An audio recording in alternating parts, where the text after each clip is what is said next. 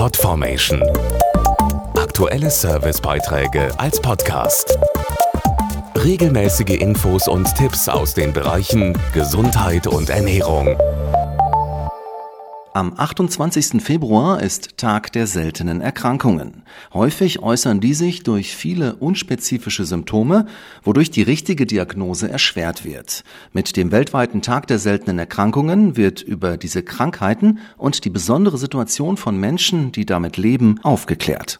Der Tag der seltenen Erkrankungen am 28. Februar klärt auf. Vier Millionen Menschen in Deutschland sind betroffen. Häufig treten erste Symptome bereits im Kindesalter auf. Und so unterschiedlich die bisher bekannten 8000 seltenen Erkrankungen sind, haben sie eins gemeinsam. Oft vergehen viele Jahre, bis die Patientinnen und Patienten die richtige Diagnose erhalten. 80 Prozent der seltenen Erkrankungen sind genetisch bedingt und trotz intensiver Forschung können bisher nur etwa drei Prozent mit einem zugelassenen Medikament behandelt werden. Das Pharmaunternehmen Pfizer ruft jetzt zum Tag der seltenen Erkrankungen dazu auf, die seltenen zu unterstützen. Setzen Sie ein Zeichen durch ein High-Five-Foto oder teilen Sie Wissen rund um seltene Erkrankungen mit speziellen Stickern auf Instagram. Für jedes fünfte hochgeladene Foto gehen 5 Euro an die Allianz chronischer seltener Erkrankungen, kurz AXE. Alle Infos zur Aktion auch auf highfive-selten.de. Nochmal, highfive-selten.de.